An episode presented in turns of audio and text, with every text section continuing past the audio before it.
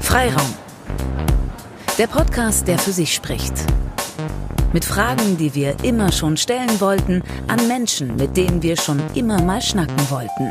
Live aus Bremen. Willkommen bei Freiraum Folge Nummer 9. Mein Name ist Lisa und unser erster Gast im neuen Jahr ist die Politikerin und Autorin Marina Weißband. Herzlich willkommen. Hi. Schön, dass du zu uns gekommen bist.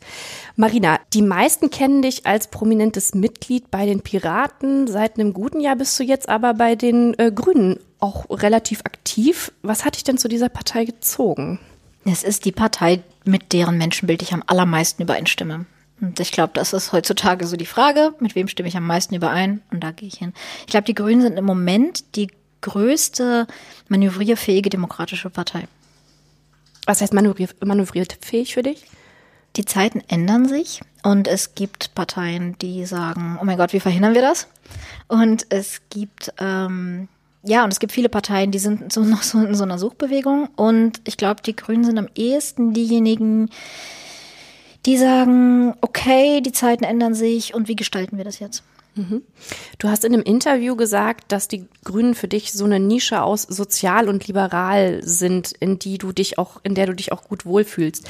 Da ist mir sofort der erste Gedanke gekommen, wärst du jemand gewesen, der die Jamaika-Koalition richtig gut gefunden hätte? Nee, weil liberal nicht ähm, nicht im Sinne der FDP oder vielleicht in dem Sinne, in dem die FDP mal unterwegs war. Und das ist an der Stelle, wo ich die Freiheit der einzelnen Person, ihr Leben so zu gestalten, wie sie will, schütze. Ähm, und da sind wir aber auch wieder ganz stark bei der sozialen Frage, denn es läuft meistens auf eine soziale Frage hinaus. Das moderne linke Denken muss immer eine Kombination aus Sozialpolitik und äh, Identitätspolitik sein und anders funktioniert es überhaupt nicht. Also ich muss immer gucken, wie halte ich dem Einzelnen sowohl materiell, finanziell den Rücken frei, als auch ähm, äh, kann ich dafür sorgen, dass alle Lebensentwürfe in Würde zu leben sind. Mhm. Das ist so das, was bei den Grünen auch gut zusammenkommt. Kannst du da mal ein Beispiel nennen, wie das bei den Grünen gut funktioniert?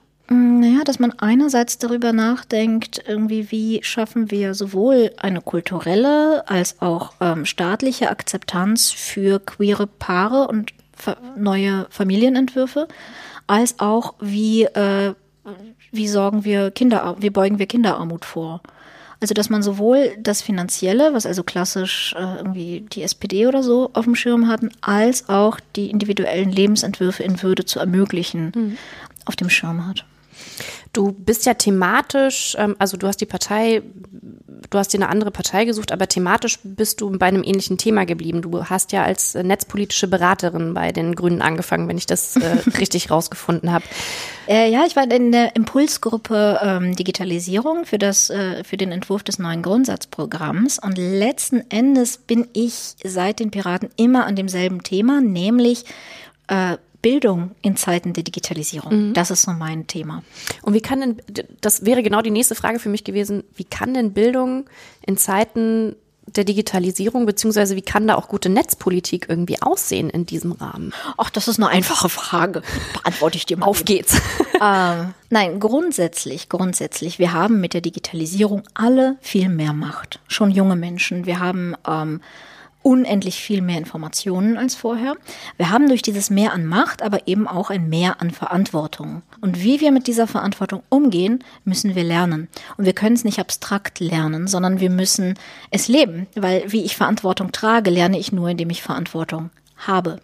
Haben aber die SchülerInnen in Deutschland oft gar nicht so, sondern es ist ja immer noch ein Bildungssystem, das sehr stark aus dem letzten Jahrhundert stammt und das sehr stark ausgelegt ist auf wie bilde ich ArbeiterInnen aus? Wir haben aber durch die Automatisierung viel mehr Bedarf an Leuten, die eigenständig denken, handeln und kritisch entscheiden können und problemlösend denken können. Und für eine Demokratie braucht man solche Leute eben auch, die kommunizieren können, zusammenarbeiten. Und es sind auch die äh, Fähigkeiten, von denen man immer wieder hört im Bildungssektor, dass es total wichtig ist, dass SchülerInnen an Schule diese 4K lernen. Kommunikation, Kollaboration, Kreativität und kritisches Denken. Mhm. Aber schaue ich mir äh, die tatsächliche Schule an, in so einer Prüfungssituation, ja, wenn ich da die 4K anwende, also Kommunikation, Kollaboration, dann gibt es da ein Wort für, das heißt Betrugsversuch. Also äh, unsere Schule ist überhaupt nicht darauf ausgelegt, dass irgendjemand außerhalb der Box denkt, dass irgendjemand eigenständig neue Probleme löst. Ähm, das ist ein Kulturwandel, der der Schule bevorsteht, der aber auch anderen Bildungsinstitutionen bevorsteht. Also allein, dass wir Schule so getrennt von anderen Bildungsinstitutionen denken, ist schon ein Problem. Äh, und diesen Wandel zu begleiten, ist, was ich hauptberuflich mache über mein ähm, Schulprojekt Aula, äh, ist aber auch eben, was ich politisch angehe. Mhm. Erzähl mal über dieses Projekt Aula. Da bist du ja auch sehr aktiv in Schulen unterwegs und mhm. sprichst ja eigentlich mit den, ich sag mal, PolitikerInnen von morgen, oder? Ja, das ist total cool, weil ich halt äh, ganz oft SchülerInnen direkt gegenüberstehe und das Privileg habe, bundesweit an Schulen zu sein und dort nicht einfach nur zu sein, sondern mit der frohen Botschaft komme, Ihr habt übrigens als SchülerInnen auch Rechte, euch zu beteiligen. Das steht in allen 16 Landesgesetzen in irgendeiner Form drin. Lasst uns mal darüber reden, wie ihr das angehen könnt. Und Aula ist ein Konzept, das Ihnen eine gewisse Hilfsstellung dafür bietet, nämlich erstens, wir haben eine Software, mit deren Hilfe Sie sich beteiligen können. Dabei üben Sie gleichzeitig nebenbei so Online-Kommunikation, politische Diskurse online, mhm. Medienkompetenz und andererseits aber auch offline. Die können eigene Ideen einstellen, dort sortieren, diskutieren, Minderheitenschutz lernen, Kompromisse lernen. Dann können sie darüber abstimmen und diese Abstimmungen sind im Rahmen eines Vertrags verbindlich. Mhm. Und das heißt, sie können ihre eigenen Ideen auch wirklich verbindlich umsetzen. Sie kriegen also ein deutliches Mehr an Verantwortung. Und die Schule ist der Ort, wo ich am besten Selbstwirksamkeit lernen kann, weil ich dort alle habe, also auch aus allen Familien, aus allen Schichten, aus allen kulturellen Hintergründen. Alle sind in der Schule. Und was ich dort verändere, sehe ich jeden Tag. Mhm. Na, da laufe ich jeden Tag physisch dran vorbei. Wenn ich einen Fahrradständer dahingestellt habe, dann ist das mein Fahrradständer. So, das ist, was ich geschaffen habe in dieser Welt. Mhm. Und das ändert die eigene Rolle. Das bringt sie nämlich aus der Rolle eines Konsumenten, einer Konsumentin, in die Rolle von GestalterInnen der Gesellschaft.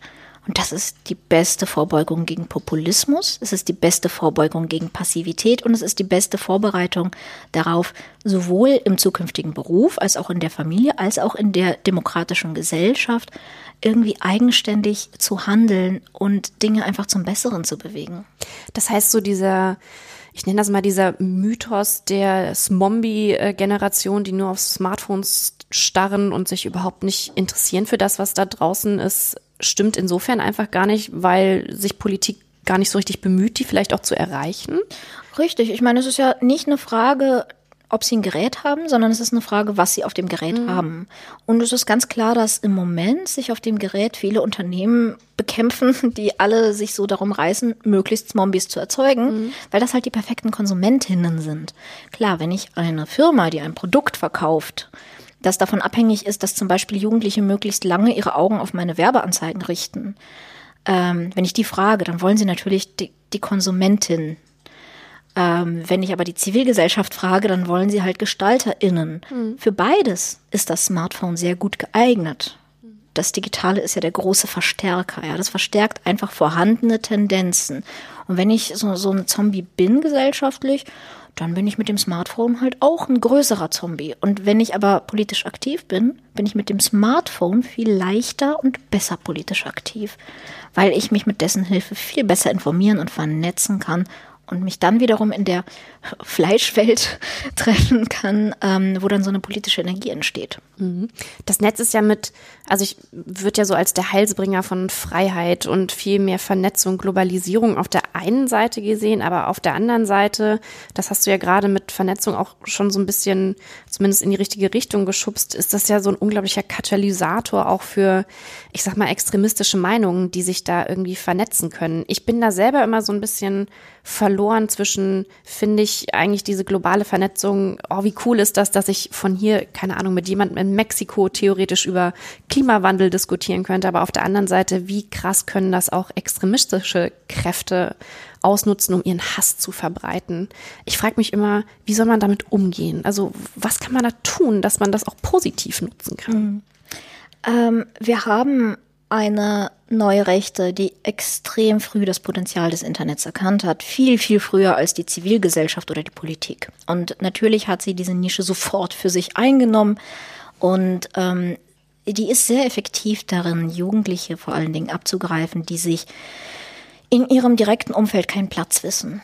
Und die erstmal so Foren, ähm, irgendwie Fortschan oder ähm, so Bildforen aufsuchen auf der Suche nach Sozialisation. Also die suchen erstmal einfach nur Gleichgesinnte und einen Raum, in dem sie wertgeschätzt werden. Zum Beispiel, weil sie lustige Bilder teilen.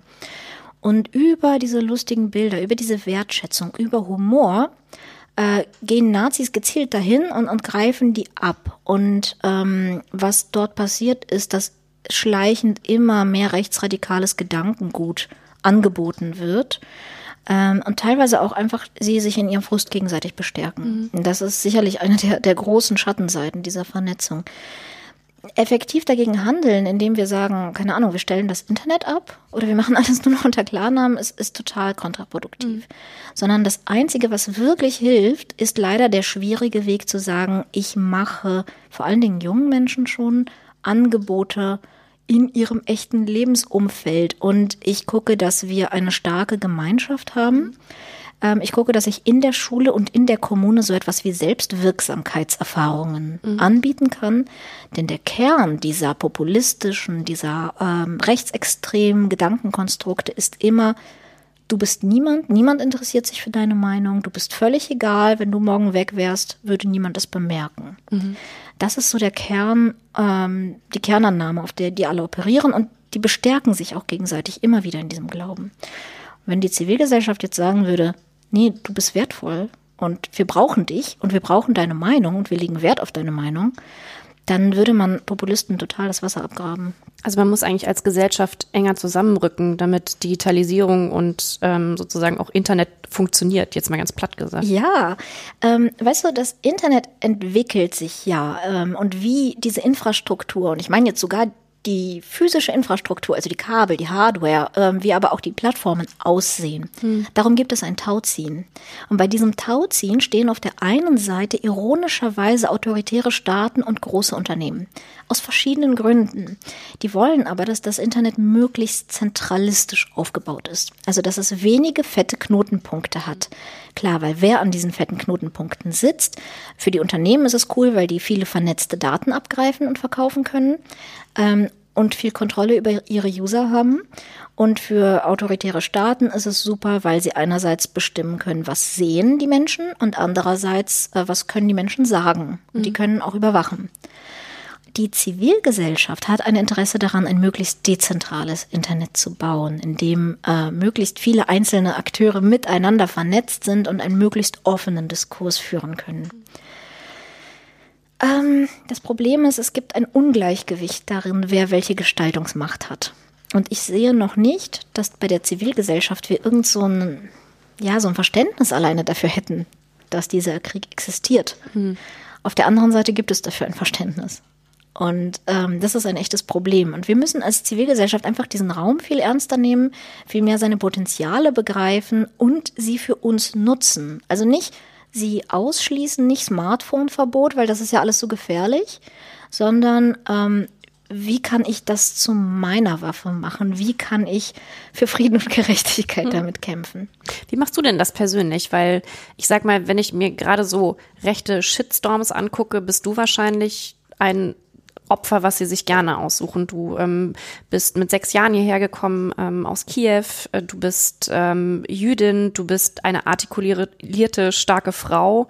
Ich könnte mir vorstellen, dass du das rechte Trolle sich gerne auf dich stürzen. Ja, Nazis mögen mich, ja. Wie gehst du damit um, mit solchen Debatten? Ähm, das sind ja keine Debatten. Ja, also das, was Stimmt. dann passiert, ist halt keine Debatte und ist eben auch nicht zu behandeln wie eine Debatte. Ich mhm. glaube, das ist ein Fehler, den wir oft machen, mhm. dass wir eine Gleichstellung ähm, erfordern zwischen Menschen. Auf der einen Seite, die sagen, die Welt sollte ein offenerer, gerechterer Ort werden und das und das ist unser Menschenbild und so und so wollen wir das. Mhm. Auf der anderen Seite stehen ja nicht Leute, die sagen, aber wir wollen das nicht so, sondern auf der anderen Seite stehen Leute, die den Diskurs an sich zerstören wollen. Mhm. Wir spielen Schach mit einer Taube, die aufs Schachbrett kackt und sagt, sie hat gewonnen. Und äh, auf dieses Schachspiel darf man sich halt nicht einlassen. Das heißt, was ich mache, wenn ich mich mal wieder in der Mitte so eines Shitstorms finde, ist, ich, ich schalte ihn einfach stumm.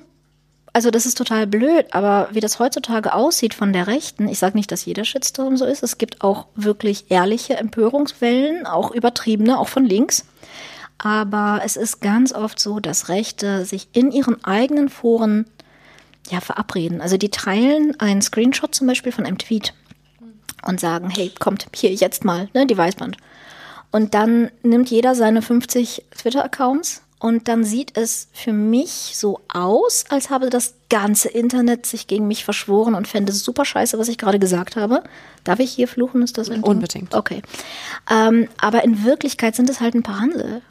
Und ich kann diese paar Hansel stumm schalten und dann ist meine Welt wieder friedlich. Das heißt, tatsächlich gar nicht darauf eingehen, ist die beste Strategie, wenn jemand meinen Diskurs zu zerstören sucht.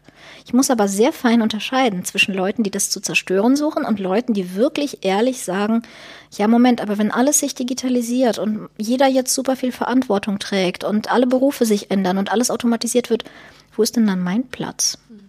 Und wenn jetzt Feminismus ist und wer bin ich denn dann noch als Mann?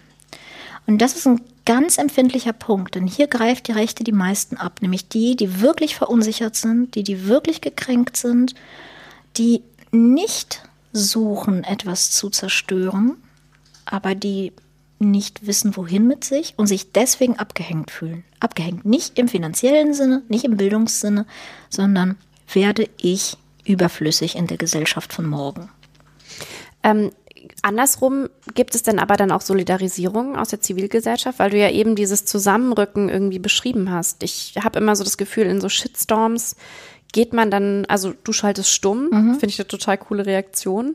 Ähm, ich bin ja teilweise, muss ich schon sagen, wenn ich irgendwie zehn richtig böse Leser-E-Mails bekomme, bin ich äh, abends schon richtig frustriert und denke, oh Gott, alle hassen mich.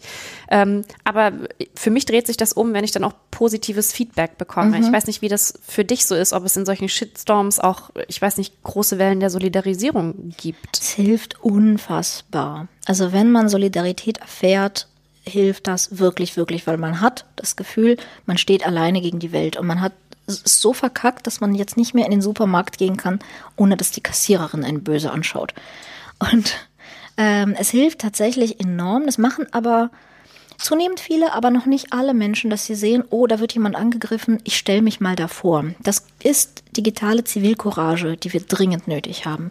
Denn die Stimmen von Frauen, die Stimmen von Muslimas, die Stimmen von Jüdinnen werden ähm, wirklich systematisch unterdrückt durch solche Shitstorms.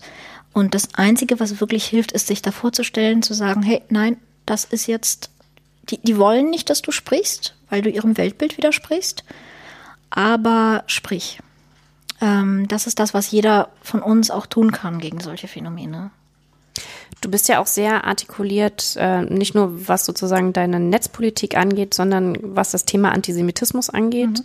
Ähm, du bist ja selber, du bist Jüdin. Ähm, ich habe in einem Podcast gehört, dass ihr die Sowjetunion verlassen habt, als ihr sechs wart, weil. Als ich sechs war, genau. Äh, genau meine, meine als, Mutter nicht. das wäre auch sehr absurd. Ähm, als du sechs Jahre alt warst, weil ähm, deine Familie äh, Pogrome gegen die jüdische Bevölkerung gefürchtet hat. Genau. Ich habe mich so ein bisschen gefragt, hast du das damals so als, als Kind auch schon so richtig wahrgenommen, dass es da so eine Stimmung gegen JüdInnen gibt? Nein, nein. Als Kind, das wurde sehr von mir ferngehalten. Ähm, es, es gab damals Gerüchte, davon habe ich aber sehr viel später erfahren. Also ich war schon zwölf oder so, als ich den Grund unserer Emigration erfahren habe. Plus, da spielte auch noch meine Gesundheit eine sehr große Rolle für die Entscheidung. Meine Mutter wollte eigentlich nicht gehen. Der Rest meiner Familie ist gegangen und meine Mutter dann erst später wegen mir. Ähm, ich habe das als Kind nicht erfahren. Und sehr lange war ich eigentlich auf der Position, Deutschland ist das beste Land, das es gibt für Jüdinnen und Juden. Also ich habe gedacht, hier können wir, brauchen wir gar nichts zu fürchten. Das hat sich in den letzten Jahren sehr stark gedreht und ich habe jetzt immer wieder Diskussionen mit Familie, mit Freunden, die sagen, wir wissen nicht, ob wir noch bleiben wollen. Wie ist es für dich im Moment? Ich bleibe auf jeden Fall. Ich bleibe, weil ich glaube, dass wenn ich nicht in der Lage bin, für dieses Land zu kämpfen, dann gibt es für mich kein Land. Für viele Deutsche oder ich, ich nenne das mal Bio-Deutsche war ja dieser Anschlag oder dieser versuchte Anschlag in Halle, bei dem auch zwei Menschen umgekommen sind, ähm, so ein so ein Erweckungsmoment, mhm. dieses, oh mein Gott, in Deutschland gibt es Antisemitismus. Ähm, wie war das denn für dich? Äh, ehrlich gesagt, ich habe gedacht, ah, jetzt passiert's. Also es war, es war wirklich überhaupt keine Überraschung. Also weder für mich noch für viele meiner Freunde. Es, wir haben so lange damit gerechnet. Es war nur nicht klar, wann es passiert und wo es passiert. Aber dass es passiert, war klar. Und es ist auch klar, dass wieder Dinge passieren werden. Vielleicht nicht gegen eine Synagoge, vielleicht gegen eine Moschee, aber es werden Dinge passieren. Und das liegt daran, dass eben systematisch Stimmung geschürt wird. Und wo systematisch Stimmung geschürt wird, dreht immer irgendwo einer durch. Und diese Stimmung ist schon lange da. Man, man muss schon sehr blind durch die Welt gehen oder sich einfach verweigern, Minderheiten zuzuhören, wenn man denkt, dass im Moment in Deutschland alles in Ordnung ist. Das ist es nicht.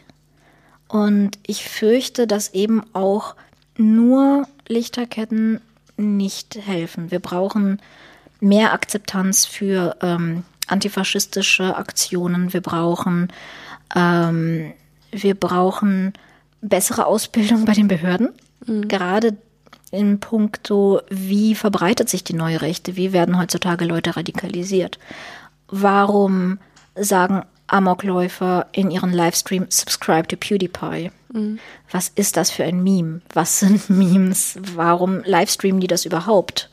Und vor wem? Und warum auf Twitch? Und Mm, diese Welt, ähm, äh, wo, wo sich irgendwie die Gamer-Szene, die YouTuber-Szene, die neue Rechte überschneiden, was das alles mit Antifeminismus zu tun hat, was das mit der Incel-Kultur zu tun hat, also Incel, Involuntary Celibacy, Leute, die unfreiwillig Jungfrau sind, also übersetzt junge Männer, die glauben, dass die Welt ihnen Sex schuldet, den aber nicht bekommen und darüber wütend werden.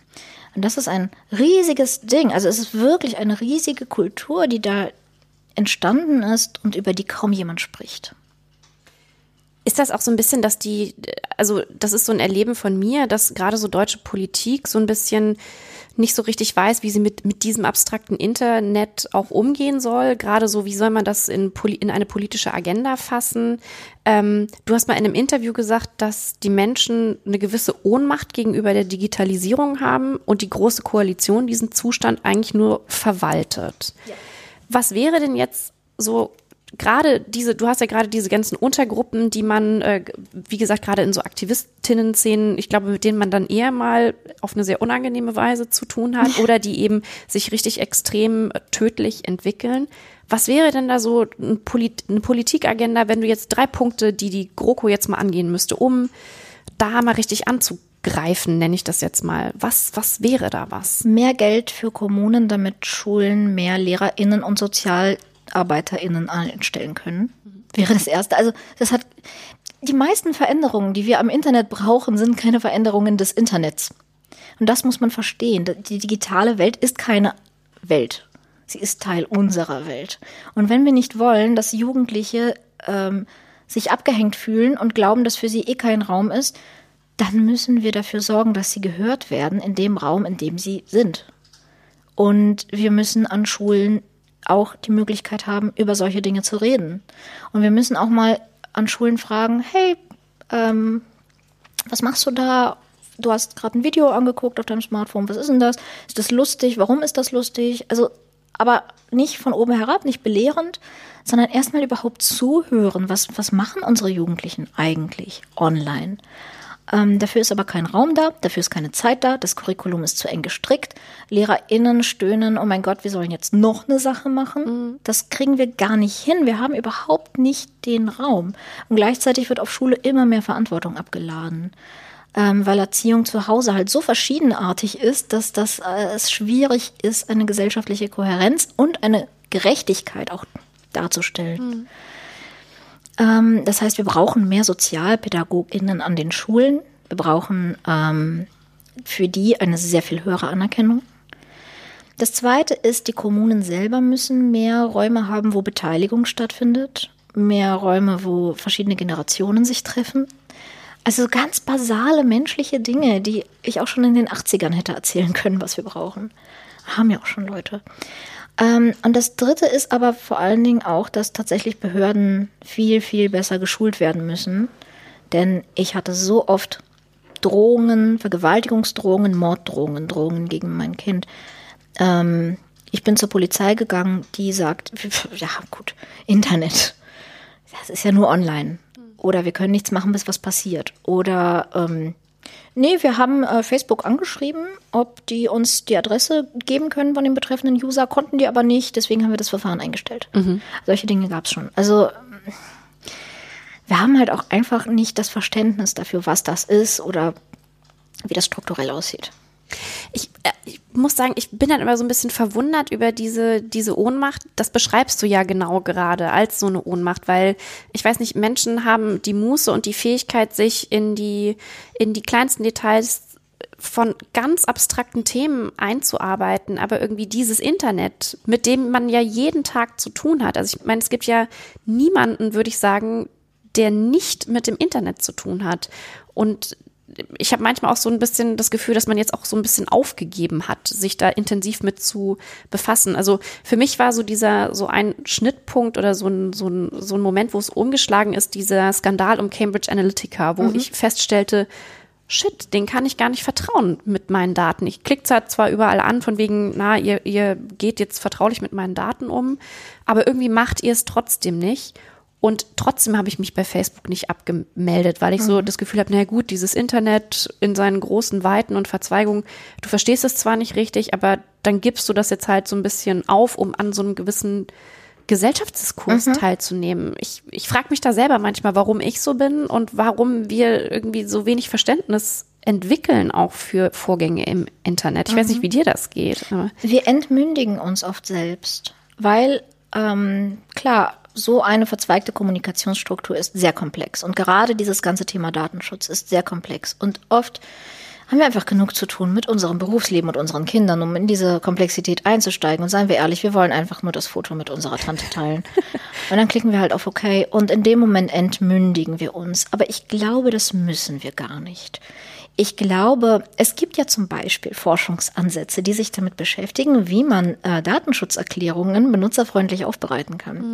Und wie man mit Hilfe von Gamification und äh, ganz einfachen Piktogammabbildungen äh, einem Benutzer sagen kann, äh, hier machst du das, hier gibst du deine Daten demjenigen oder derjenigen. Und es gibt auch gute Beispiele, wo wir regulatorisch äh, riesige Fortschritte gemacht haben. Zum Beispiel bei der Datenschutzgrundverordnung, die ja äh, wirklich unbeliebt ist, weil sie ist nicht sehr elegant. Das gebe ich absolut zu. Aber sie hat ganz wichtige Sachen ganz entschieden geregelt. Und zwar nicht nur für deutsche Unternehmen, nicht nur für europäische Unternehmen, sondern global. Welche denn? Welche denn? Zum Beispiel, dass ich immer begründen muss, bevor ich Daten erhebe, muss ich immer begründen, auf welcher Rechtsgrundlage ich sie überhaupt erhebe. Plus, ich muss dem, der betreffenden Person auch immer erklären. Plus, ich muss ähm, die Möglichkeit einbauen, die Daten zu löschen auf Wunsch. Mhm. Das sind ganz viele feste Dinge, die Unternehmen einen riesen Stress gekostet haben. Aber nicht, weil sie selber so umständlich sind, sondern weil die von Anfang an ignoriert worden sind mhm. und äh, jetzt mal angegangen werden müssen. Und das ist eigentlich was Gutes, denn ich glaube nicht, dass jeder und jede selbst wirklich sagen kann, so hier gebe ich meine Daten da und das entscheide ich jetzt ganz souverän. Ja, Datensouveränität ist, glaube ich, so ein bisschen illusorisch, weil wir einfach keine Zeit haben, uns damit zu mhm. beschäftigen. Und an der Stelle hilft es halt total, wenn wir Regulierung haben, so wie wir es bei Medizinprodukten haben. Es darf ja auch nicht alles in Pillenform auf den Markt gebracht mhm. werden und der Endverbraucher muss dann gucken, ah, ist das sicher oder nicht. Sondern wir haben eine Regulierung, was überhaupt auf den Markt darf und das muss bestimmte Prüfungen durchlaufen und dann erst darf es in einer Apotheke verkauft werden. Ähm, wir sind nicht machtlos gegenüber dem Internet, will ich sagen. Wir können es äh, mit sinnvollen Gesetzen regulieren und indem wir auch die Gesellschaft verändern, die es abbildet, verändern wir auch den Ton darin. Betonen hast du jetzt mir sozusagen das perfekte Stichwort geliefert, denn Freiheit im Netz ist das eine. Freiheit im Netz wird aber auch immer von vielen, gerade von, von Rechten oder ich sag mal von Extremisten, als Argument genutzt, zu sagen, wieso, ich darf doch hier alles, Meinungsfreiheit, mhm. ich darf doch hier alles, alles äußern, was ich möchte. Ich habe das Gefühl, das ist eine Entgrenzung, die in den letzten Jahren passiert ist, die auch politisch gekapert wird. Also mhm. ähm, auch wenn die AfD immer sagt, die sind sie würden sozusagen sowas nicht fördern und wollen keine extremistischen Flügel, aber mhm. mit alleine Sprache entgrenzen sie ja. ja.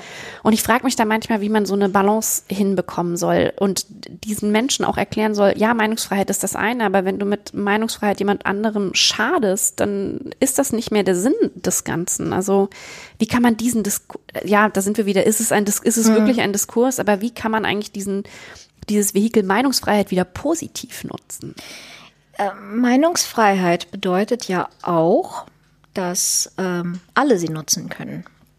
Äh, und in dem Moment, wo ich gezielt äh, Shitstorms vom Zaun breche gegen äh, jede Feministin, die ihren Mund öffnet, beschneide ich damit ihre Meinungsfreiheit. Könnte man genauso argumentieren. Und auf der einen anderen Seite, ja, Meinungsfreiheit bedeutet, dass der Staat dich nicht einsperren darf für etwas, was du sagst. Meinungsfreiheit bedeutet nicht, dass ich dir zuhören muss oder dass ich dir unwidersprochen zuhören muss. Und es bedeutet nicht, dass ein privater Anbieter wie Twitter deinen Scheiß hosten muss. Hm. Das ist halt der springende Punkt. Ja, das Recht auf freie Meinungsäußerung ist selbst dann gegeben, wenn Twitter dich sperrt, weil du einfach menschenfeindlichen Mist verbreitest. Hm. Ähm, du hast eben erwähnt, dass du früher oder als du in Deutschland angekommen bist, eigentlich dachtest, das ist der perfekte Ort für Jüdinnen, um zu, um zu leben, um sozusagen sich ein Leben aufzubauen und dass sich das in den letzten Jahren verändert hat. Gab es da für dich so ein, wie so ein Wendepunkt, wo du dachtest, oh shit, hier geht die Stimmung gerade total flöten? Nein, nein, einen Wendepunkt gab es nicht. Es, es hat sich so aufgebaut. Es gab einen Anschlag gegen äh, meine Heimatsynagoge in Wuppertal. Es gab einen Brandanschlag auf Münster. Ähm, es äh, und es, es gibt halt diese Hintergrundstimmung von immer mehr antisemitischen Narrativen. Und oft werden die auch gar nicht mit dem Wort Juden benannt, sondern es geht dann um eine globale Elite mhm. oder ähm, ja, um, um, um äh, gewisse interessierte Finanzkreise. Und das sind alles sogenannte Dog Whistles. Also das sind so Codewörter, die äh, die Empfänger dann schon verstehen, worum es geht. Und auf diese Weise braucht man nicht immer offen über Juden zu sprechen. Ähm, und vieles davon leider auch im Zuge von Kapitalismuskritik und auch einer berechtigten Kapitalismuskritik, die aber immer so ein bisschen aussieht, die so, so verschwörungstheoretische Züge hat. Es gäbe irgendwo eine, einen Club der, der Kapitalisten und wenn man den bloß stürzen würde, dann hätten wir keinen Kapitalismus mehr.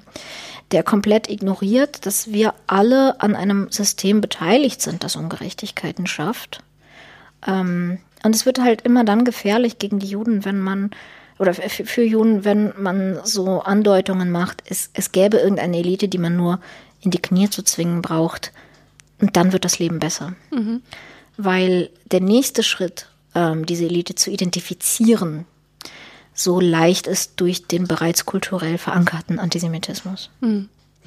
Du hast mal beschrieben, dass du, nachdem die AfD, glaube ich, in den Bundestag eingezogen mhm. ist, äh, tatsächlich darüber nachgedacht hast, ob du nach Israel auswanderst. Habe ich das richtig? Kurz, ja, das stimmt. Kurz habe ich darüber nachgedacht. Was, welche Rolle spielt denn da die AfD?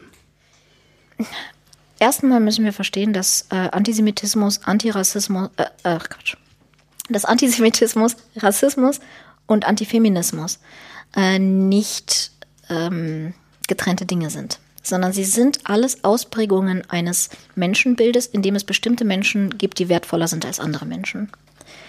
Und die AfD bespielt diese Klaviatur. Die AfD sagt, es gibt Menschen, bei denen ist das ganz, ganz tragisch, wenn denen was passiert, und es gibt Menschen, da freuen wir uns, wenn denen was passiert. Und die AfD bedient, selbst wenn sie in großen Anführungszeichen nur gegen Muslime wettert, genau diese Vorbehalte, dass es also Menschen gibt, die weniger wert sind. Und dass gerade bei der AfD immer wieder antisemitische Aussagen auftauchen, immer wieder antisemitische Tendenzen, ist kein Zufall, mhm. sondern ist einfach nur das, die erwartbare Entwicklung. Ähm, und womit die AfD ja ganz, ganz offen umgeht, ist ihr Antifeminismus und ist ihr äh, Rassismus. Ähm, und für mich tut gar nicht so weh, dass ich jetzt Angst habe, ah, solange es gegen die Muslime geht, ist alles okay, aber sobald es gegen Juden geht, wird es gefährlich für mich. Sondern für mich ist eine Gesellschaft dann gefährlich, wenn sie überhaupt beginnt, äh, Menschen zu unterteilen. Und Musliminnen und Muslime leben hier so bereits jetzt so gefährlich. Und es hilft halt auch nicht, dass immer wieder Muslime gegen Juden ausgespielt werden. Und das macht die AfD nämlich auch ganz gezielt. Ähm, ich habe in meiner Familie selber AfD-WählerInnen. Und das ist schlimm, ähm, weil die einfach denken, ah, ähm, ja, der, der ganze muslimische Antisemitismus, der ist so schlimm, aber die AfD, die hält die schon klein. Und das, ja, das, das sind total gefährliche Denkmuster. Der Versuch, deutscher zu sein als die Deutschen, hat den Juden echt noch nie was Gutes gebracht. Ähm, deswegen finde ich Solidarität zwischen allen marginalisierten Gruppen gerade jetzt extrem wichtig. Hm.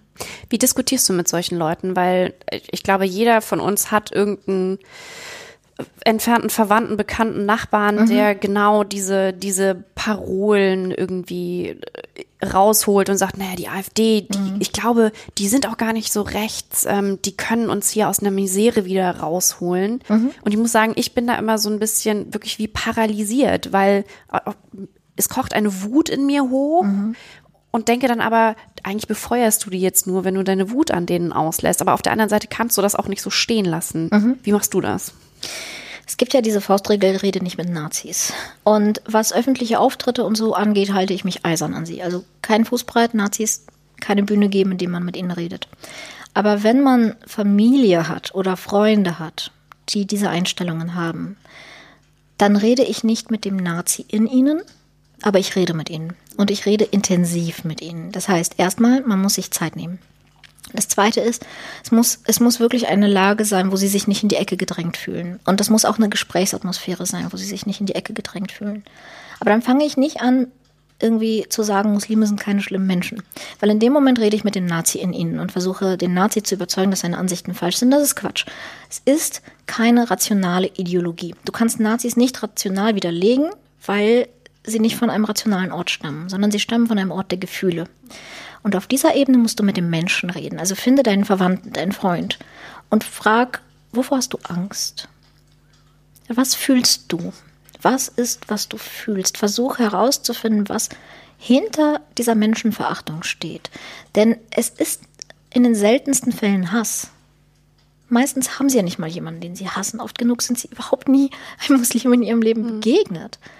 Sondern sie haben meistens Angst. Es ist meistens das. Und sie haben meistens Angst davor, in der Welt keine Rolle zu spielen. Das ist ganz oft das.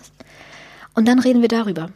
Das heißt, an der Stelle rede ich nicht mit dem Rassisten, an der Stelle rede ich nicht mit dem Nazi, aber ich rede mit der Person und nur so kann ich die Person zurückholen, nämlich indem ich auf ihre Gefühle eingehe und beginne an ihrer Position. Ah, okay, äh, Feministinnen verändern das Bild dessen, was Frauen sind. Das stimmt. Und du weißt jetzt nicht, was, was, was, ist, was ist deine Rolle als alter Mann im 21. Jahrhundert? Was, was ist das? Stimmt. Und es gibt ja auch nicht wirklich Räume, wo das diskutiert wird, unter irgendeinem progressiven Vorzeichen. Ähm, was glaubst du denn, wer ein Mann sein sollte? Was glaubst du denn irgendwie? Und, und da fängt man an und dann beginnt man über das zu sprechen, was die Leute eigentlich stört ich versuche das so anzugehen. Es ist nicht leicht. Ja. Und ich mache niemandem einen Vorwurf, der sagt, ich kann das nicht. Und deshalb fange ich das lieber gar nicht an. Aber ich denke, es ist unsere Pflicht, es so weit wir es können zu versuchen.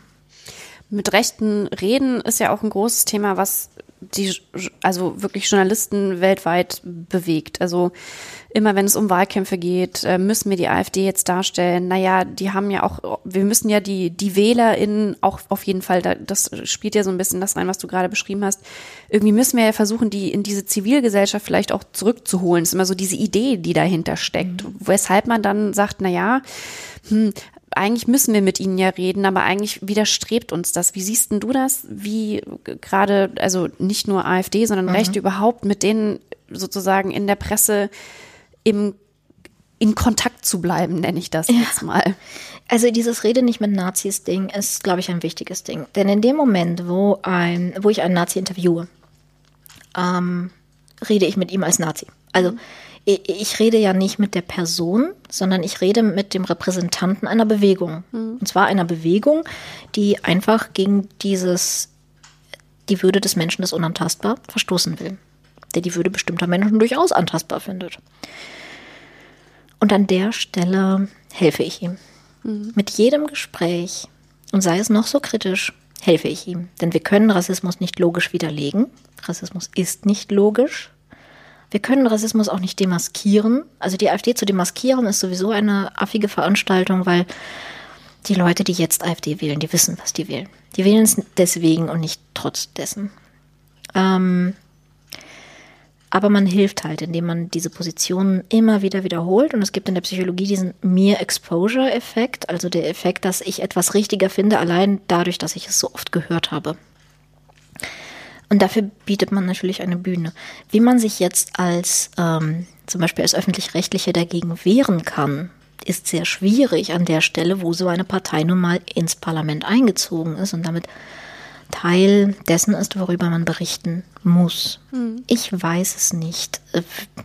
Ich könnte mir vorstellen, wenn ich in so einer Redaktion arbeiten würde, dass ich einfach sagen würde, ja, das stimmt, wir können wahrscheinlich nicht darauf verzichten, den in diese Talkshow einzuladen, aber an dem Tag bin ich spontan krank. Hm. Also ich, ich unterstütze das nicht, indem ich so einen zivilen Ungehorsam mache. Das kann ich als Institution natürlich offiziell nicht bringen. Ja. Es ist ein sehr schwieriges Thema, aber ich halte den Gewinn der Gesellschaft dadurch, dass sie jetzt Aussagen der AfD direkt wiederkäut, nicht für groß.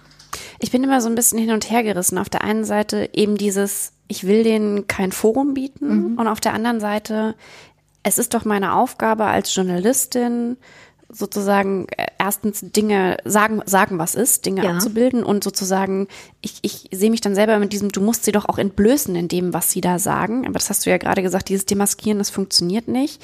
Aber dann spielt für mich noch dieser Faktor da rein, du kannst die doch nicht unbeobachtet in ihrer Bubble einfach machen lassen, was die wollen, ohne dass du da als sozusagen vierte Gewalt damit dazugehst. Aber was du als vierte Gewalt oft genug tust, ist einfach nur ihre Stimme zu potenzieren und ihre Bubble zu vergrößern. Wenn du wirklich beobachten willst, was sie tut, sprich mit ihren Opfern. Sprich mit marginalisierten Menschen. Das ist das, was sowieso die Presse zu wenig tut, weil marginalisierte Menschen praktisch qua Definition weniger bekannt sind. Ähm, ich bin es zum Beispiel relativ leid, eigentlich so als Bundesjüde durch die Welt zu touren. Ähm, es gibt halt nicht so viele von uns, die in der Öffentlichkeit stehen. Und es gibt immer dieselben paar, die dann befragt werden. Aber es gibt so viele LokalpolitikerInnen, die von Rechten äh, zum Rücktritt gezwungen wurden. Es gibt so viele Menschen, die aktiv unter der AfD und unter ihren AnhängerInnen leiden. Sprich mit denen. Ähm, dadurch zeigst du sowohl, was passiert, als auch demaskierst du die AfD, als auch machst du äh, die Bedrohungslage klar. Aber du machst es aus der Perspektive der Opfer und nicht der Täter. Hm. Ich muss sagen, ich habe vorher vor unserem Gespräch wirklich darüber nachgedacht, spreche ich dich auf deine Religion an, auf äh, deine, deine Wurzeln, weil ich dachte, es ist doch irgendwie auch so platt, immer diese Fragen zu stellen. Auf der anderen Seite finde ich so, finde ich es persönlich mhm. so wichtig, diese Vielfalt irgendwie auch aufzuzeigen und gerade auch die Probleme, also was du gerade sagst, diese Probleme, mit denen man tagtäglich konfrontiert ist, zu zeigen. Ja, und ich finde es auch wichtig, öffentlich darüber zu reden, eben um zu, also ja, um auch das ein Stück weit zu normalisieren. Also ich möchte ja auch die jüdische Präsenz in der deutschen Politik normalisieren. Und ich freue mich ja auch zum Beispiel über muslimische äh, Repräsentanz in der deutschen Politik oder junge Mütter oder äh, Nicht-AkademikerInnen. Ja, die, äh, also ich, ich freue mich generell, wenn mehr Menschen sich sichtbar machen. Und dazu gehört aber natürlich auch, dass ich irgendwie mit diesem Label umgehe. Und natürlich gehöre ich zu den Menschen, die gezwungen sind, sehr viel über diese Dinge nachzudenken, weil ich halt auch die entsprechenden Anfeindungen bekomme. Hm. Das bringt mich tatsächlich auf dein, den Anfang deiner Politkarriere, denn du bist ja bei den Piraten, ich glaube, mit 23 eingestiegen.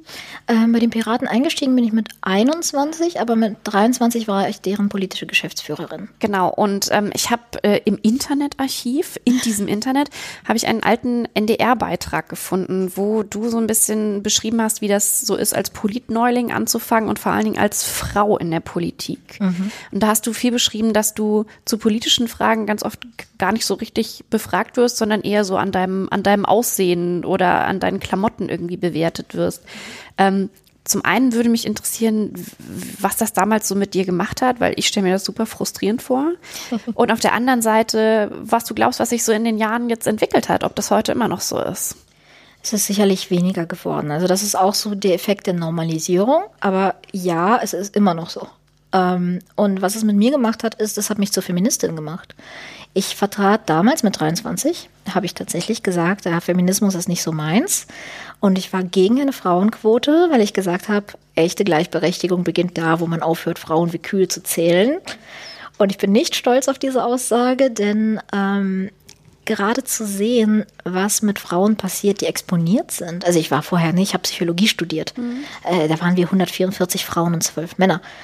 Dass das jetzt nicht exakt ein Ort ist, wo man Sexismus begegnet, ist klar ähm, dass Sexismus überhaupt noch so existiert in der Gesellschaft, hat mich überrascht. Und ich bin dadurch Feministin geworden und ich habe die Notwendigkeit dessen überhaupt verstanden. Ich habe das aber selber auch gehabt. Ich habe, glaube ich, in, den, in meinen frühen Zwanzigern gar nicht so, weil ich selber nicht so erlebt habe, diese, diese Ungerechtigkeit, die Frauen mhm. erfahren. Also ich habe das familiär nicht so erlebt ähm, und auch in meinem Umfeld nicht und erst im Studium dann mitbekommen, oh shit, es gibt einen Haufen Frauen da draußen, denen das ganz anders geht und denen ihr Geschlecht echt zum Nachteil äh, wird. Und das war für mich so ein Bewusstsein auch für, was ich für Privilegien eigentlich habe, äh, ja. dass ich sozusagen bisher damit mit klargekommen bin. Ist vielleicht auch so eine, ist vielleicht dieser Faktor Zivilgesellschaft und Solidarisierung, den du eben auch genannt hast, dass man irgendwie erstmal sich bewusst sein muss, was man selber ist und mhm. dass man sich vielleicht auch vor andere da vorstellen muss. Ja, total. Also äh, ich, ich glaube auch, ich war vorher blind dafür. Ich war einfach durch meine Privilegien geblendet. Und äh, mir ging es ja gut. Das heißt, was für ein Problem konnte es geben? Und ich glaube auch viele, viele, viele Menschen sagen, wieso? Wir haben doch eigentlich Sexismus überwunden oder weitestgehend überwunden. Oder, naja, dass jemand auf ihren Rock angesprochen wird, das ist jetzt nicht so schlimm. Und ganz ehrlich, ich finde es auch schwierig, es zu erklären, wie es einen in der Arbeit komplett lähmen kann und wie es einen komplett lähmen kann, wenn man morgens drei Stunden vor dem Kleiderschrank steht und darüber nachdenkt, ob etwas zu sexy, zu lang, zu kurz, zu männlich, zu weiblich äh, oder sonst wie ist. Und dann geht man hin und, und redet lange über Ideen, aber es wird die ganze Zeit nur, ne, bei mir war es damals die schöne Piratin. Ähm, und es ist, ähm, es lähmt und es demotiviert. Und dadurch, dass es demotiviert, machen weniger Frauen es. Und dadurch werden weibliche Stimmen leiser. Mhm. Ähm, und ich glaube, wir müssen wirklich, wirklich alle viel, viel solidarischer werden. Und dafür müssen wir auch ganz viel mit Menschen reden, mit denen wir sonst nichts zu tun haben. Ich glaube, das ist die perfekte Hausaufgabe für jeden. Geh hin und rede mit einem Menschen, mit dem du sonst nichts zu tun hast. Was ich zum Beispiel cool fand, war auf einem äh, Landesparteitag der Grünen, wo ähm, Schulleiterinnen der ärmsten Schulen von NRW sprechen durften. Also Leute, die man normalerweise nicht so gezielt einladen würde, weil das macht ja auch kein schönes Bild so vom Land, ja. Mhm. Aber ähm, wo sie direkt sprechen durften und sagen konnten, das und das sind unsere Probleme. Also nicht die Aussteller vom IHK, ja, mhm. sondern, sondern die Leute, die man, mit denen man sonst nicht so ins Gespräch kommt. Das führt mich direkt zu diesem Punkt, du bist ja in der Bildungsarbeit aktiv, das hast du eben schon ganz viel beschrieben.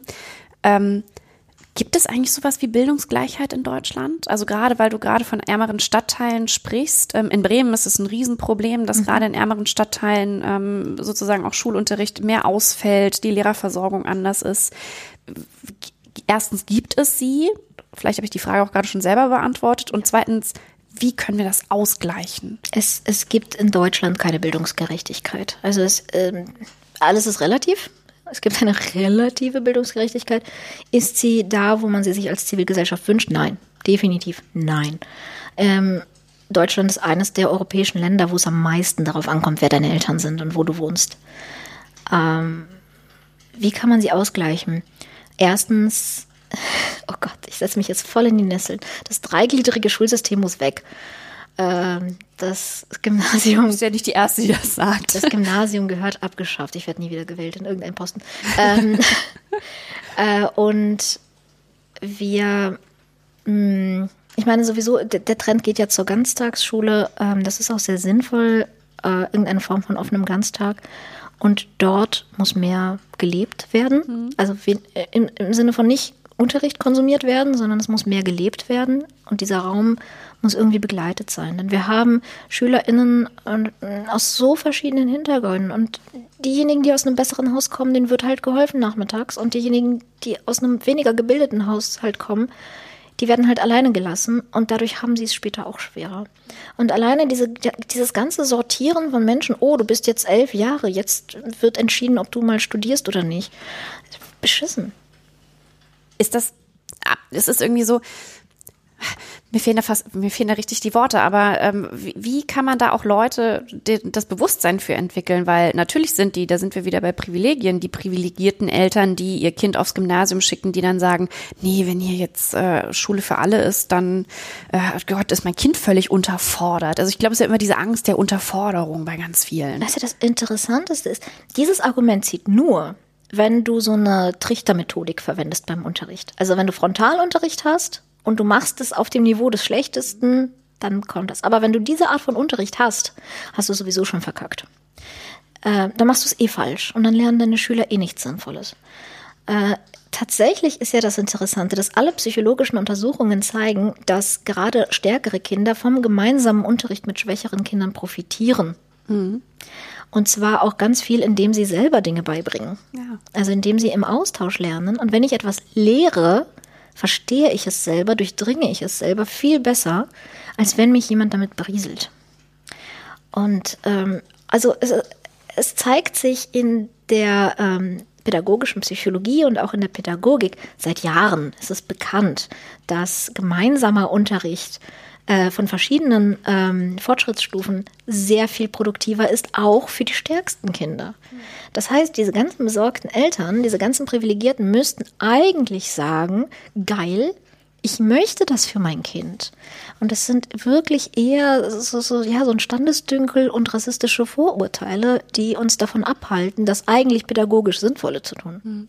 War das für dich meine Option, Lehrerin zu werden? Ja, ich wollte Lehrerin werden als ich selber in der Schule war. Und dann habe ich gedacht, boah, ne, in dem Schulsystem, ne.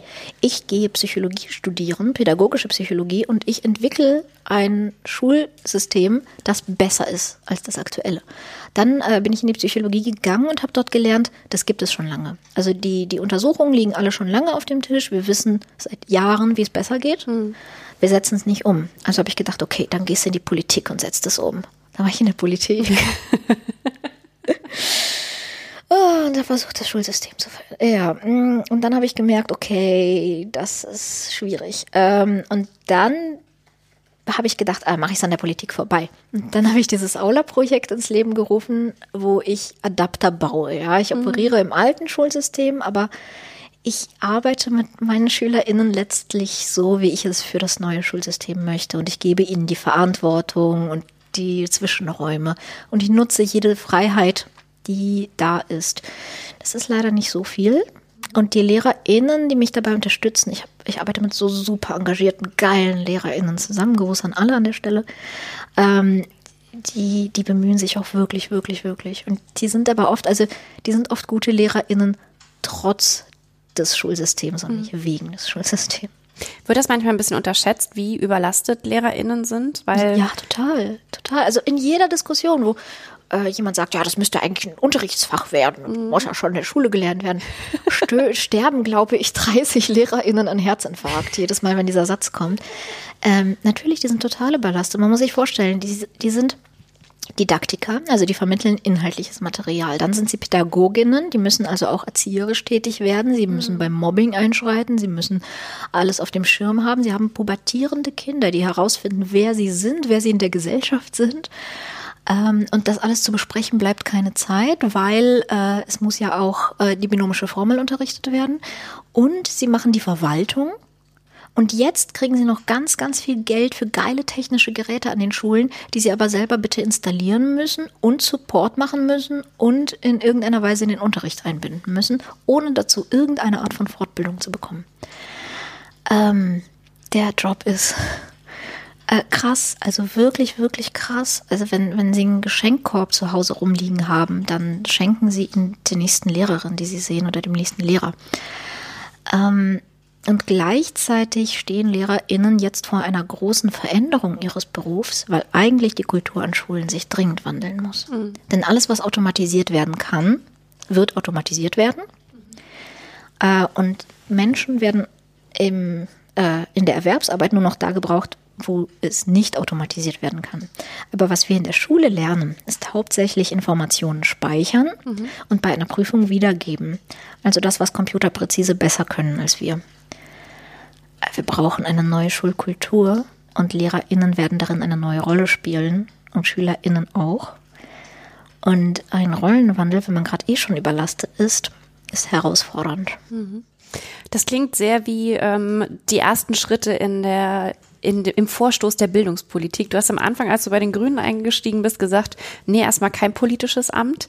Bleibt das dabei? Weil das klingt jetzt gerade für mich wie keine Ahnung, Marina Weißband bei der nächsten Bundestagswahl. Marina Weißband, ihre Bildungsministerin.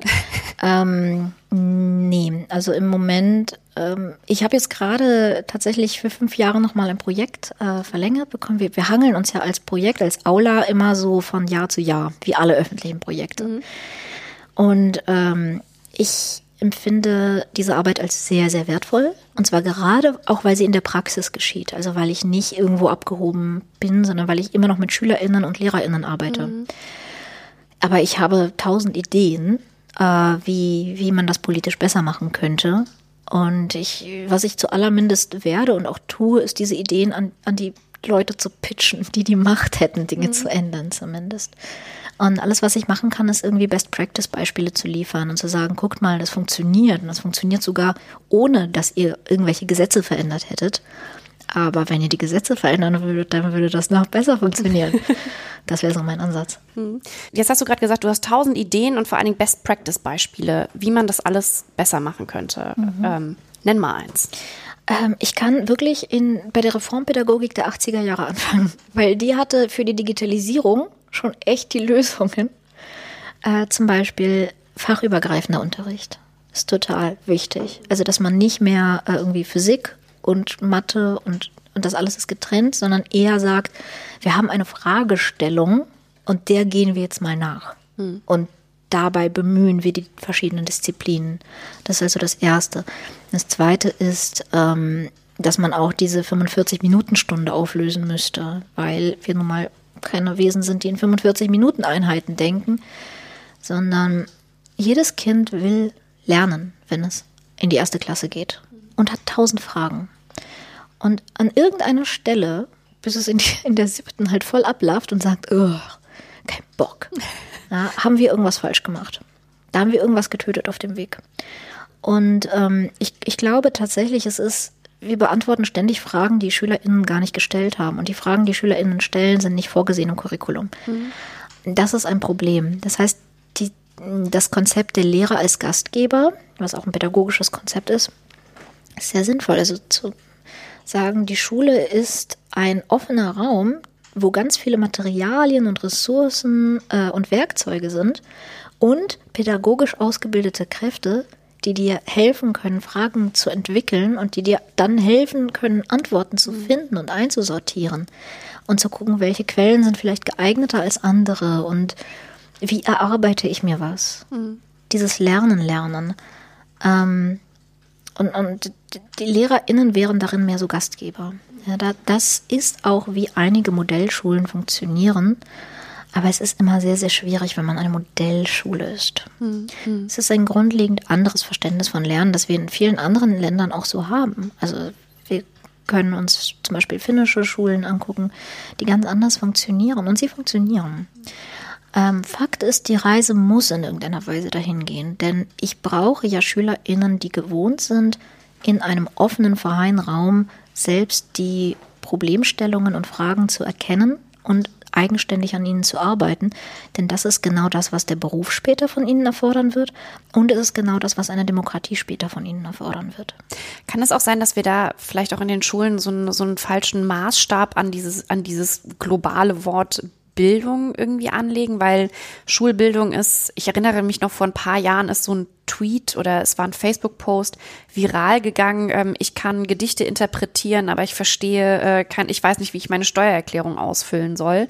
Das hat mich damals total zum Nachdenken gebracht, weil auf der einen Seite könnte ich mich zum Beispiel stundenlang mit Literatur beschäftigen und natürlich Bücher lesen und fand das auch in der Schule immer toll. Auf der anderen Seite frage ich mich, hat mich die Schule zum einen auf das praktische Leben vorbereitet und auf der anderen Seite gerade auf dieses demokratische Handeln? Also mhm. natürlich beschäftige ich mich mit Parteien, aber lerne ich eigentlich, wie wichtig meine Stimme ist äh, in Schulen? Ich weiß nicht, wie du das so, gerade du arbeitest ja viel mit Lehrern, äh, ja. mit LehrerInnen, mit SchülerInnen. Ähm, also das sind zwei Fragen für mich, weil das Ausfüllen einer Steuererklärung mich nicht auf ein demokratisches Leben vorbereitet. Ja. Es ist eine rein instrumentelle Fähigkeit und wenn ich wissen will, wie das geht, mhm. äh, kann ich das auch auf YouTube lernen. Und mein Ansatz wäre immer, alles, was ich auf YouTube lernen kann, ist in der Schule optional. Optional, denn ich kann keine Kompetenzen lernen, ohne Wissen zu erwerben. Mhm. Und ich kann auch kein Wissen lernen, ähm, aus keiner Quelle, wenn ich nicht vorher schon Wissen habe, ein System, in das ich das neue Wissen einsortieren kann. Das heißt, das, was die Schule macht, eine Allgemeinbildung geben, bleibt wichtig. Dagegen will ich gar nicht sprechen, wenn ich sage, sie muss kompetenzorientierter werden. Hm. Ähm, aber vor allen Dingen ist Demokratiekunde, also irgendwie die demokratische Erziehung, in erster Linie so eine Institutionskunde in Deutschland. Ähm, ich weiß nicht, wie es heutzutage ist, ist es sehr, sehr verschieden von Schule zu Schule, von Bundesland zu Bundesland. Ich habe in meiner Schulzeit über Demokratie präzise gelernt. Es gibt den Bundestag, es gibt den Bundesrat, der wählt, der bestimmt, der ernennt. Und das, das war meine Vorstellung davon. Und deshalb war ich ein zutiefst apolitischer Mensch, bis ich 19 Jahre alt war. Es hat mich einfach nicht interessiert. Ich habe genuin nicht gedacht, dass es irgendwas mit mir zu tun hat. Ich habe das nicht verstanden. Ähm, die die Fähigkeit, äh, in meinem Umfeld zu gucken, mich überhaupt zu fragen, wer bin ich? Wer sind die anderen? In was für einer Gesellschaft lebe ich? In was für einer Gesellschaft will ich leben? Und wie komme ich dahin? Hm. Das sind die Fragen, die wir uns in der Schule stellen müssen. Und das sind die Fragen, die Jugendliche sich sowieso stellen, aber es wird nirgends begleitet, es wird nirgends aufgefangen. Und wenn bei Jugendlichen dann zufällig der Ort, wo diese Fragen gestellt werden, irgendwie ähm, 4 ist und da die politisch rechten Boards, mhm. dann ist ja klar, dass Nazis draus werden. Mhm. Das heißt, eigentlich müssten sich auch die, die Parteien irgendwie anders aufstellen, dass junge Leute da viel mehr das Gefühl haben, hey, ich werde hier gehört und meine Ideen werden auch gehört. Und es ist eben nicht diese komische, dieser komische Elfenbeinturm in Berlin, äh, wo irgendwie Entscheidungen gefällt werden und ich hier, keine Ahnung, wie viele Kilometer entfernt, habe da überhaupt kein Mitspracherecht? Ähm, ja, wir müssen das Wahlalter senken auf 16. Das ist für mich außer Frage einfach auch, um die Alterspyramide ein bisschen auszugleichen. Mhm. Ähm, ich bin jetzt nicht gerade Fan davon, dass es Aufgabe der Parteien sein soll, da zu sein, wenn Jugendliche zum ersten Mal hinterfragen, wer bin ich und wer ist mhm. die Gesellschaft weil Parteien ja schon eine Antwort darauf liefern, sondern es muss eher ein Raum sein, in dem sie einfach nur in dieser Fragestellung begleitet werden. Ich möchte nicht, dass nur weil zufällig die FDP jetzt direkt neben meiner Schule ihr Stammtisch-Jugendcafé hat, wo sie geiles WLAN hat und äh, drei Playstation aufgestellt hat, mhm. dass ich dann automatisch mir das Weltbild der FDP aneigne. Mhm. Ähm, ich möchte eher, dass ich PädagogInnen um mich herum habe, die meine Frage nach dem Wer bin ich ernst nehmen. Mhm. Und ich möchte einen vernünftigen Kunstunterricht haben, in dem ich mich solchen Fragen nähern kann. Ähm, das ist ja das Ding, ne? Auch irgendwie künstlerische Fächer sind totale Stiefkinder, mhm. weil niemand sie für wichtig hält. Weil A, MINT-Fächer werden ja total gefördert, da ist ja die Zukunft. Aber dass niemand, niemand im MINT-Bereich einen Menschen braucht, der nicht in der Lage ist, selbstständig Probleme zu lösen. Hm. Darüber denkt keiner nach. Du bist ja auch nebenher, was heißt nebenher? Du bist ja auch Künstlerin. Also du malst viel, du bastelst viel. Ähm, das, äh, ich, ich habe mich so ein bisschen gefragt, jemand, der so im Netz total viel unterwegs ist und dann sozusagen so ganz offline zu Hause, äh, du malst auch mit Acryl, äh, mit, mit Zeichenstiften. Wie geht wie geht's dir dabei, wenn du wenn du so so Bilder malst? Also was macht das für dich? Es ist eine Balance. Ich habe viel viel früher gezeichnet, als ich programmiert habe. Ähm, ich habe mich schon immer ich habe schon immer nach dem Menschen gesucht. Ich zeichne Menschen, ich male Menschen, mhm. ich äh, male verschiedenste Gesichter, die es nur in meiner Fantasie so gibt, aber sie haben bestimmte Persönlichkeiten und sie haben alle ganz verschiedene Persönlichkeiten. Und ich habe Psychologie studiert, weil ich den Menschen erkunden will. Und ich bin in der Politik aufgrund des Menschen. Ich stehe auf Menschen. Ähm, und ich glaube, es ist normal, dass man sich so einem Thema, das einen beschäftigt, aus ganz vielen Perspektiven nähert. Mhm. Ich finde, ich spiele auch gerne. Ich mache auch Rollenspiele ganz viel. Ich spiele sehr, sehr gerne. Ähm, und Kunst und Spielen haben beide den Vorteil, es gibt kein richtig und falsch und dadurch kann man erkunden. Und man kann auch sich erkunden. Und ich will nicht esoterisch klingen oder total abgehoben, ähm, aber indem wir Jugendlichen die Möglichkeit geben, zu spielen und zu künstlerisch aktiv zu werden, Musik zu machen, zu malen, geben wir ihnen auch den Raum, für sich die Frage zu beantworten, wer bin ich und was will ich und wo zieht es mich hin und was fühle ich. Und gerade bei ähm, jungen Männern haben wir das Problem, dass dieser Zugang zu Gefühlen immer noch so verpönt ist. Ähm, und dadurch kriegen wir dann später eben auch Probleme, weil die Gefühle sind ja da, die gehen ja nicht weg, dadurch, dass sie verpönt sind. Ähm, ich bin die falsche Person, um darüber zu reden. Ich glaube, es, es müsste tatsächlich ja ähm, ja, einfach männliche Aktivisten geben, äh, die, die über diese Probleme reden ähm, und sich eben nicht über einen Antifeminismus definieren, sondern sagen, cool, Feminismus, mehr Rechte für Frauen, Gleichberechtigung, cool. Und jetzt reden wir darüber, was Gleichberechtigung, was diese Gleichberechtigung für Männer bedeutet und wie wir uns gegenseitig irgendwie erziehen und wie wir ins Fühlen kommen und wie wir einfach eine gesunde Einstellung zu uns und der Welt entwickeln. Hm. Was hat dich denn damals in der Anf oder am Anfang deiner politischen Karriere eigentlich bei den Piraten abgeholt? Oh, jetzt muss ich die Geschichte erzählen, wie ich zu den Piraten gekommen bin. Ich habe mal einen Spot gesehen. Es war in meiner Zeit, wo ich komplett, komplett mhm. apolitisch war. Es war Europawahl und ich habe einfach nur einen Werbespot gesehen von den Piraten. Es war nicht Europawahl, es war Bundestagswahl, Entschuldigung. Ähm, und ich habe gedacht, hey, sympathisch, das sind Nerds, ich bin ein Nerd. Das war alles. Das war meine komplette, ich wusste, ich kannte ihr Programm nicht, ich kannte fast gar nichts. Ich habe kurz reingeguckt, so. Ich wollte auch gar nicht wählen, aber unsere Theaterregisseurin hat uns an dem Tag früher freigegeben, weil sie gesagt hat, ihr müsst wählen, das ist eure Bürgerpflicht. Und ich habe gesagt, ah, fuck, na gut, jetzt bin ich eh schon im Wahllokal, dann mache ich das jetzt. Und ich habe zum ersten Mal in meinem Leben gewählt. Ich hatte ja vorher auch kein Wahlrecht. Und ich fand das so krass, ähm, dass ich einfach nur so einen Zettel eingeworfen habe. Niemand hat mich nach meinen Motiven befragt. Niemand hat mich nach meiner Vorbildung gefragt oder warum ich diese Partei gewählt habe. Niemand hat mein Wissen geprüft. Die haben mir einfach vertraut, dass ich deren Parlament bestimmen kann. Mhm. Und ich dachte, diesem Vertrauen muss ich gerecht werden. Und ich habe am selben Tag meinen Mitgliedsantrag eingeschickt. Das heißt, ich habe am, äh, am selben Tag sozusagen zuerst eine Partei gewählt und bin sofort Mitglied geworden, weil ich dachte, ich muss mich dieses Vertrauens als würdig erweisen.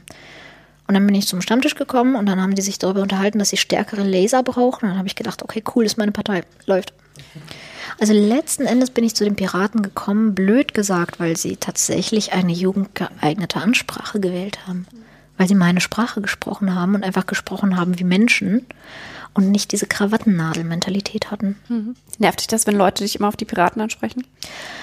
Nee, naja, kennen mich die Leute ja auch. Ich, ich muss einfach damit leben, dass ich meinen Peak mit 23 hatte und für immer in diesem Schatten stehen werde.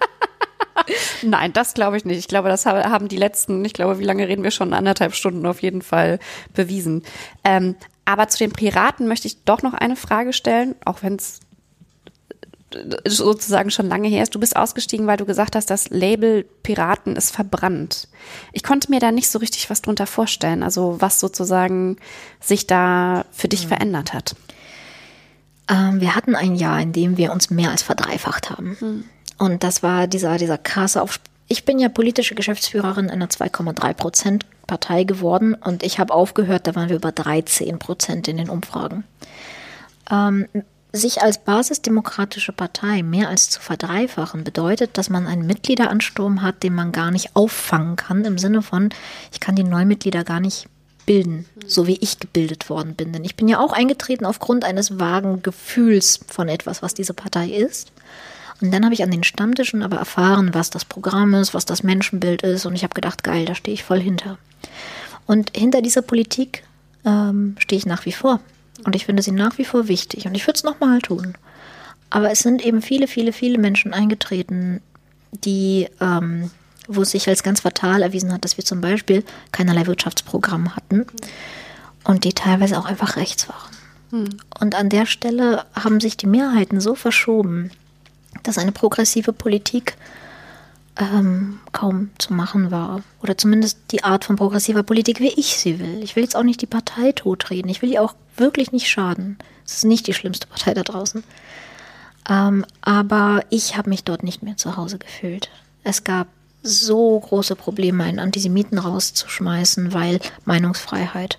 Es gab ähm, so ein falsches Verständnis davon, was Feminismus ist oder was Identitätspolitik ist. Hm, ich habe mich dort nicht mehr zu Hause gefühlt. Hm. Ich habe eine letzte Frage an dich, denn du hast ein Buch geschrieben, äh, das heißt, wir nennen es Politik und wenn ich es grob zusammenfassen müsste, wirbt es eigentlich für so eine zeitgemäße Demokratie. Ähm, wie sieht denn, also wir haben jetzt viel schon darüber gesprochen, wie zeitgemäße Demokratie für dich aussieht, wie auch Beteiligung, Bildung aussieht. Meine letzte Frage wäre, wenn du in einer idealen Gesellschaft leben würdest, wie sehe die aus? Oh. Das ist eine schwierige Frage. Wenn ich in einer idealen Gesellschaft leben würde, dann würden wir uns alle unseres Verstandes bedienen und uns aus unserer selbstverschuldeten Unmündigkeit befreien. Ähm, wir würden aufeinander achten und wir würden in großen, großen äh, Verbänden aus mehreren Familien mit allen Generationen zusammenleben in so halboffenen Häusern, wo man sich ins Private zurückziehen kann, die große gemeinsame Flächen haben und wir würden Kinder gemeinsam großziehen und wir wären neugierig aufeinander und würden voneinander lernen und würden alle gemeinsam entscheiden, wie dieses Leben für alle aussieht. Das war Marina Weißband im Freiraum-Podcast. Marina, danke, dass du die Zeit für uns genommen hast. Vielen Dank euch. Zum Abschluss noch ein Hinweis. Wenn ihr den Freiraum mögt, dann gebt uns doch ein paar Sterne bei Apple Podcasts. Das hilft uns sehr, in diesem Fledermausland Podcast-Welt überhaupt gefunden zu werden. Und wenn ihr uns finanziell unterstützen möchtet, dann überlegt euch doch mal, ob ihr ein Abo bei Steady für den Freiraum abschließen wollt. Ab 1 Euro pro Monat geht das schon. Das hilft uns sehr. Wir, der Presseclub, sind ein gemeinnütziger Verein und auf Spenden angewiesen. Und alle Informationen über uns, wie ihr uns unterstützen könnt und ähnliches findet ihr bei Steady oder auf unserer Website freiraum.fm. Im nächsten Freiraum, am 6. Februar, haben wir den Sänger der Band Die Sterne, Frank Spielker, zu Gast. Tina wird mit ihm sprechen und wir dürfen darauf hoffen, dass es eine kleine Kostprobe des neuen Sterne-Songs gibt. Klickt euch ein Ticket auf Freiraum FM, macht's gut und bis bald. Den Freiraum-Podcast hört ihr überall, wo es Podcasts gibt. Wenn euch gefällt, was wir machen, dann gebt uns doch eine Bewertung bei iTunes oder der Podcast-App eurer Wahl. Das erhöht unsere Sichtbarkeit und motiviert uns weiterzumachen. Wenn ihr uns einen Audiokommentar schicken wollt, geht auf unsere Homepage freiraum.fm. Dort findet ihr auch die Show Notes und den Link zu unserer Steady-Unterstützerseite. Allen Spendern, die den Freiraum ermöglichen, ein großes Dankeschön. Freiraum. Auf den Punkt und dann noch weiter.